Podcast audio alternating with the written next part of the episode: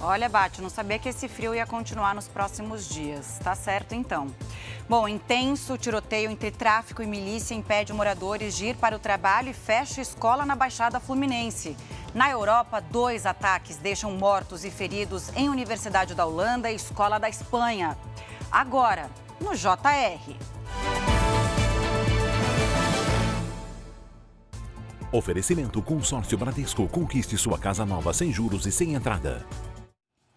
Dois ônibus e três carros foram incendiados durante um tiroteio entre traficantes e milicianos em Duque de Caxias, na Baixada Fluminense.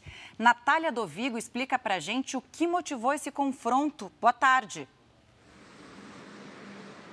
Boa tarde, Camila, você e a todos que nos assistem. Segundo a polícia, milicianos tentam invadir a comunidade do Pantanal, hoje controlada por traficantes. Os veículos foram incendiados para tentar dificultar a entrada dos rivais. O tiroteio impediu os moradores de saírem para o trabalho e prejudicou comerciantes que fecharam as portas. As aulas também foram suspensas em uma escola da região. A Polícia Militar reforça a segurança no local.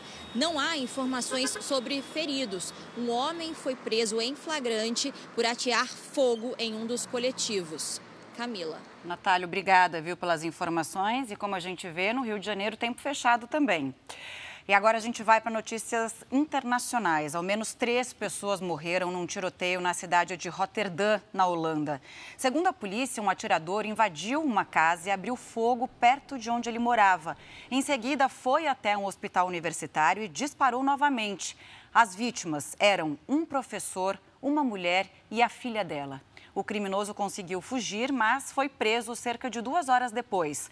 A motivação do ataque ainda é investigada. E um estudante de 14 anos esfaqueou cinco pessoas numa escola da cidade de Jerez, na Espanha. O adolescente entrou armado com duas facas no local e atingiu três professores e dois alunos. Um dos professores vai passar por cirurgia. O aluno foi contido pelos colegas e, em seguida, levado para uma delegacia. Apesar de ser menor de idade, ele já pode responder pelo crime, segundo as leis do país. O ministro Luiz Roberto Barroso tomou posse hoje como presidente do Supremo Tribunal Federal. A gente vai agora com a Narla Aguiar, que acompanha tudo. Narla, boa tarde para você as suas informações. Boa tarde, Camila. O ministro ficará à frente da presidência do STF por dois anos. Ele substitui a ministra Rosa Weber, que vai se aposentar no mês que vem, ao completar 75 anos. Quem assume a vice-presidência da corte é o ministro Edson Fachin. Barroso tem 65 anos e assumiu como ministro do STF em 2013, indicado pela ex-presidente Dilma Rousseff. O presidente Lula compareceu à posse usando máscara, já que vai passar por uma cirurgia no quadril amanhã. Também hoje, no Tribunal Superior Eleitoral, a primeira-ministra negra, Edilene Lobo, fez história ao participar da sessão plenária do TSE. Camila. Obrigada, viu, Narla?